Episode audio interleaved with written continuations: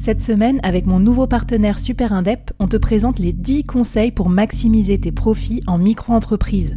Des conseils pour maximiser tes gains, mais surtout éviter les boulettes administratives. Autant te dire que ça m'aurait plu d'avoir quelqu'un qui me donne ces conseils-là quand je me suis lancée.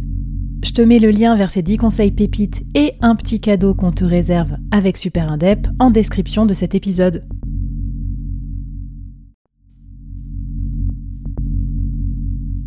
À quoi ressemblerait ton business si tu pouvais être épaulé par les meilleurs experts?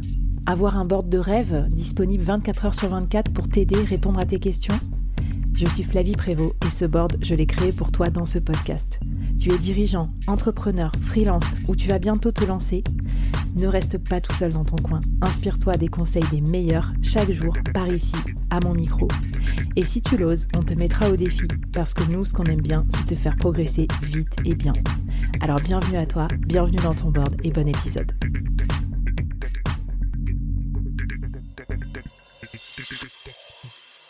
Alors, euh, comment on fait pour créer un, média? Parce que c'est un, concept très à la mode. Même moi, je dis que le board, c'est un média. Alors, je dis ça parce que je trouve que déjà, il est polyforme. C'est pas que un podcast. Il y a de l'écrit, il y a de l'audio, il y a du live, tout ça. Mais bon, il y a autre chose dans le média. Il y a, d'après, ce que j'ai moi en tête, il y a une exigence, euh, il y a peut-être un comité média, tout ça. Raconte-nous ce qu'il faut pour transformer sa marque en média. Mmh. Alors, vaste question. Euh, parce que c'est vrai que déjà, j'ai pu l'observer euh, euh, en entreprise. on n'a pas tous la, même vision de ce qu'est un média, très clairement. Mmh. Et, et, du coup, je dirais que si tu poses cette question à un journaliste, il te dira un vrai média, c'est un média qui est indépendant. Oui. Euh, alors l'indépendance, c'est un bien grand mot parce que maintenant on sait que tout. Bah, j'allais dire euh, qui c'est qui détient les médias aussi, tu vois. exactement. Oui, c'est que des grands industriels et, euh, et on voit qu'il n'existe plus aucun grand groupe de presse indépendant quasiment. Donc clairement, qu'est-ce que l'indépendance? Mais en tout cas, je pense que dans une entreprise, si on veut vraiment créer un média, il faut que il faut aussi lui donner la, place, euh, une, sorte de place hiérarchique aussi, euh, qui montre euh, bah, l'importance qu'on y accorde et que ce soit pas forcément que adossé au marketing et qu'on est, ben, si vous voulez aller, ça dépend jusqu'où vous voulez aller, mais si vous voulez faire comme un Welcome to the Jungle euh, qui est devenu un vrai média à part entière, bah, il faut avoir une équipe dédiée. À savoir que cette équipe, en fait, elle est constituée de journalistes notamment, mais pas que. Il y a des gens issus d'écoles de commerce qui ont un goût pour l'écriture. Enfin, euh, on peut être très bon euh, et produire du contenu sans être journaliste. Mais voilà, cette indépendance, elle, elle doit se retrouver dans le fait que on va vous laisser traiter de sujets autres que juste la dernière mise à jour de votre produit. Voilà, si je devais un peu réduire. C'est que ça doit pas être que intentionnel à chaque fois pour faire vendre, euh, ça doit être juste aussi intéressant, quoi, tout simplement, et pas que promotionnel. Et eh ben, c'est là que c'est vraiment compliqué d'arriver à faire émerger un vrai média au sein d'une entreprise, c'est qu'effectivement, si tu veux faire un vrai média, il faut être un peu dans une démarche altruiste. Euh, mmh. Et il faut savoir que ça va coûter, euh, ça va coûter cher potentiellement.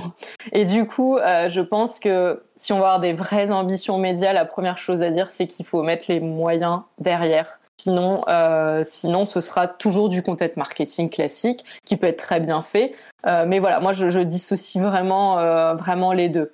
C'est deux exercices différents et, et c'est s'autoriser à, à, un média va, va s'autoriser à aller explorer des champs qui, qui quand même vont un, un peu s'éloigner même si ça gravite autour d'un mm. univers, hein. mais on, va, s'éloigner euh, voilà, du produit euh, de base qu'on vend. Mais ceci dit, je vais faire une petite remarque. Je trouve que pour le solopreneur, euh, un peu le freelance amélioré, c'est peut-être plus facile. Tu sais pourquoi? Parce que, par exemple, quand tu as une expertise de niche euh, hyper précise, que tu fais une veille sectorielle, euh, je pense à, je sais pas, Laura, qui est sparring partner marketing des dirigeants, fait une veille très très poussée sur le marketing, ou moi, je pourrais faire une veille très poussée sur le Web 3.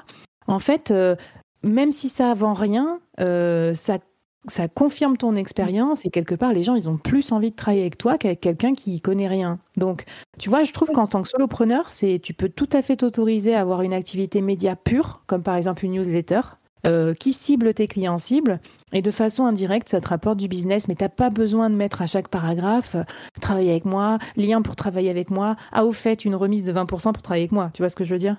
Ah oui, non, clairement. D'ailleurs, on voit ceux, euh, chez qui ça fonctionne, ils font pas du tout ça. Et c'est vrai que je suis, d'ailleurs, euh, effectivement, en général, je suis peut-être plus inspirée par ce que vont faire des solopreneurs que des entreprises qui, qui créent des médias, si ce n'est je vais pas les redonner tout le temps et notamment il y a quelques quelques uns pour qui je travaille, euh, mais qui ont vraiment cette cette intention de créer un vrai média. Mais non, je suis tout à fait d'accord avec toi.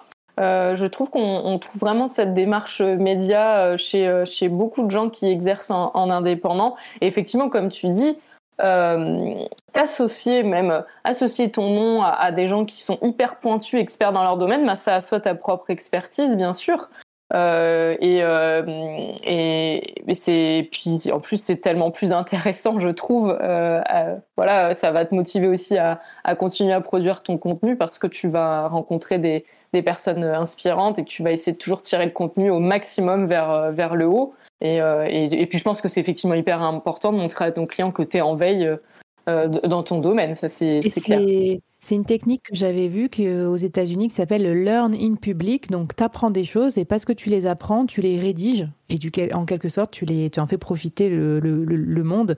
Et moi, c'est comme ça qu'est né le board aussi. C'était de rencontrer des, des solopreneurs pour m'accompagner dans mon, dans mon propre cheminement de solopreneur. Et du coup, je me suis dit, je peux mettre ça dans la boîte et le partager et hop, ça devient un podcast. Alors, qu'est-ce que tu nous conseilles si on veut, euh, si on veut se lancer dans l'aventure médiatique Qu'est-ce qu'il faut avoir ou préparer pour, euh, pour avoir un média? Est-ce qu'on peut déjà se mettre le pied à l'étrier? Moi, c'est vrai que j'étais dans une vision. Euh, euh, je voulais vous donner un peu les cinq étapes basiques dans la création d'un média. Alors après, tout dépend de vos moyens. Peut-être que là, ce que je vais donner est un petit peu plus ambitieux et peut-être correspondra plus à une entreprise, mais malgré tout, je pense que ça peut quand même donner des pistes. Euh, je dirais la, la première chose, c'est de vous établir, et ça tout le monde peut le faire, même si tu bosses tout seul, euh, t'établir un planning euh, édito. Donc déjà, je pense que si tu veux créer un vrai média, il faut quand même avoir un certain rythme.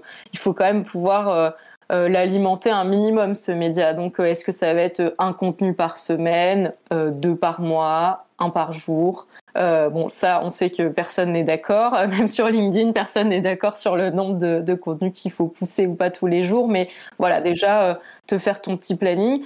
Et, euh, et bien entendu, eh ben, ce planning, il doit être constitué donc de de, de, des titres des articles que tu, vas vouloir traiter. Euh, comme je disais dans le précédent épisode, ben, il faut avoir vraiment un angle précis en fait euh, euh, par article. Vraiment, voilà, comme je, le répète, que ton sujet puisse tenir en, une question. Et, et puis et puis ne pas hésiter aussi c'est un petit tips mais moi je me souviens que dans mes dans mes plannings j'ai toujours un backlog euh, où je mets mais toutes les idées qui me traversent par la tête parce que vraiment quand on fait du contenu on a une pensée arborescente et quand on écrit un sujet on va avoir l'idée d'un autre etc donc surtout ne pas perdre mmh. ces petites pépites euh, et du coup avoir son petit backlog. En plus ça permet de hop des fois on switch un sujet voilà et d'essayer d'équilibrer harmoniser son planning euh, selon les formats qu'on va traiter. Un coup c'est une interview un coup c'est un portrait un reportage, euh, les thématiques qu'on va traiter, etc. Donc vraiment, c'est un jeu, euh, c'est très sympa d'avoir faire des plannings, moi j'adore, mais de d'harmoniser ta ligne éditoriale et bien sûr toujours qu'elle se tienne, hein, oui. euh, que qu'elle que, que, ait un corps. Euh, ça, c'est, je l'ai pas dit, mais c'est vrai que c'est quand même la base. Euh, quand tu crées un média, il faut avoir une ligne éditoriale. Il faut, faut savoir. Euh, tu peux pas euh, changer de, de, thème toutes les deux minutes ou d'approche, euh, ça n'aura aucun sens.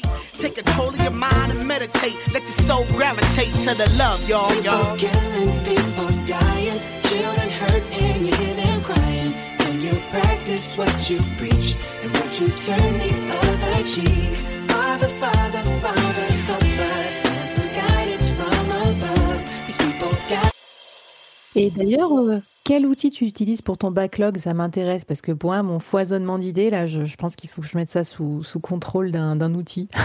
Oula, alors si je te donne mes outils, euh, je vais vraiment avoir honte parce que moi je suis avec mes petites notes, euh, euh, j'ai des notes par média pour lesquels je bosse et quand j'ai une idée, je l'attribue à, tel ou tel média. Mais sinon, j'étais sur Monday, je trouvais ça hyper pratique, hyper clair, ça me permettait. je trouve que les switches étaient super faciles si j'avais dans ma grille, euh, un journaliste me rendait un sujet plus tard, bah, je pouvais switcher facilement. Et sinon, j'avais Notion aussi, tout simplement. Mais Monday, j'aimais encore plus. Ouais. D'accord, bah écoute, non, mais on cherchera. Moi, j'ai Notion aussi. Et j'ai mes petites notes de l'iPhone, ma fidèle. Ma fidèle note, euh, content, moi, je l'ai appelée. Et je balance tout dedans. Et voilà. Et je fais pareil. Trop bien. Euh, les autres étapes avant qu'on passe à la suite? Si tu as la chance de pouvoir former ta, petite équipe de journalistes, d'experts et d'acteurs euh, et voilà, ensuite, euh, bah, une fois que tu as fait ton planning, tu dis je vais le distribuer, l'attribuer aux bonnes personnes parce que je sais que euh, cette personne-là, ce sujet va lui parler ou elle a tel type d'écriture qui correspondra. Bon, là, c'est plus si on, a le, budget nécessaire.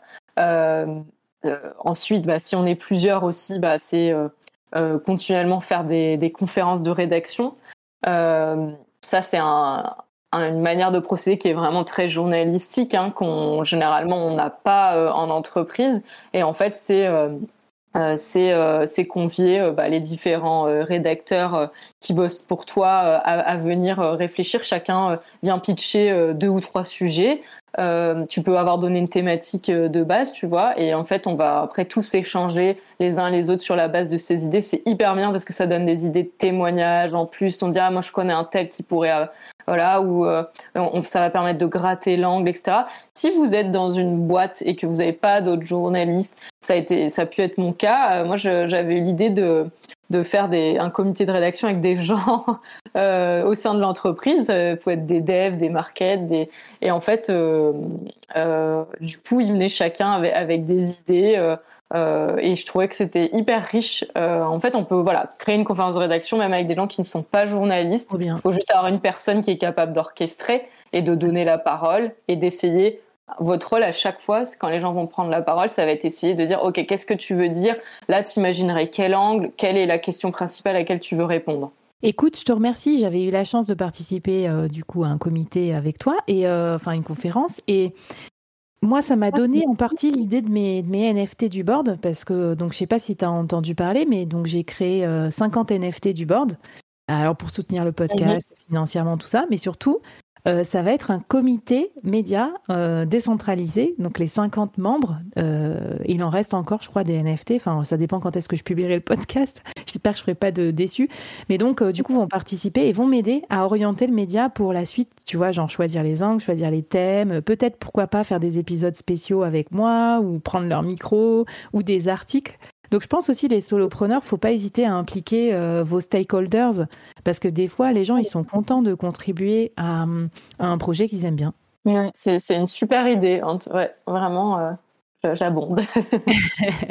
bon, écoute, trop bien. Et pour finir, pour la création de médias, euh, avant qu'on passe à, un gros sujet, hein, qui est comment faire de bonnes interviews. J'avais pas détailler toutes les, les, étapes, mais en gros, je disais, euh, une fois que tu, tu as ton planning, et eh ben tu, que tu sais à qui tu veux attribuer ton sujet, etc., enfin, même avant, euh, euh, tu crées ton synopsis de sujet, c'est-à-dire que tu as, comme je disais, ton angle qui tient en une phrase, et ensuite, tu, en 5-6 phrases, tu, tu, tu dis en quoi... en gros, tu expliques ce que tu vas leur raconter les, les, dans, dans, ton article. Donc ça, c'est ce qu'on appelle un petit synopsis. Euh, et c'est en mm. fait ça qui permet de faire les commandes. Hein. Et puis une fois que tu as reçu ton, ton article, euh, et ben tu fais ton editing, c'est-à-dire que tu vas relire la personne, euh, euh corriger s'il faut, redemander des précisions. Et en fait, qu'on soit, je vois juste, qu'on soit, moi je peux être à la fois content manager et aussi journaliste, même si je relis les autres, ben quand je l'écris, ben, je me fais aussi toujours relire par d'autres personnes. Mm. Donc c'est toujours important d'avoir cette dynamique intellectuelle là, et je trouve que c'est chouette euh, en fait, je trouve ça chouette d'avoir cette double compétence d'à la fois être capable d'éditer les autres et d'écrire soi-même, de se faire éditer. Et je trouve que c'est comme ça qu'on reste toujours euh, aussi. Enfin, je pense que les grands rédacteurs en chef, ils se gardent peut-être toujours un, petit papier sous le coude aussi pour garder la main et, se faire relire par d'autres. Voilà. Euh, Parfait, super intéressant. Et j'avais même lu une technique aussi pour vraiment, si t'es solo, solo, vraiment le solopreneur dans toute sa splendeur, c'est qu'il faut dissocier ces casquettes, quoi. C'est-à-dire que quand tu es rédacteur, tu rédiges, et puis le lendemain ou la semaine d'après, quand tu es correcteur, tu corriges. Tu vois ce que je veux dire? Tu mélanges pas ta double casquette, t'essayes pas de, de rédiger tout en corrigeant, parce que ça, sinon, c'est la paralysie assurée, quoi. Mm, mm, exactement. Bon, mais trop bien. Bah, écoute, Paulina, je pense que nous sommes prêts, prêtes euh, pour passer à la suite. Et euh, maintenant, comme il faut avoir des bonnes sources et puis euh, bah, réaliser des bons papiers, on va aller interviewer des gens. Et alors là, tu vas nous donner tes tips pour interviewer pour de vrai, quoi, comme un, un vrai ou une vraie journaliste. C'est parti, c'est l'épisode 3.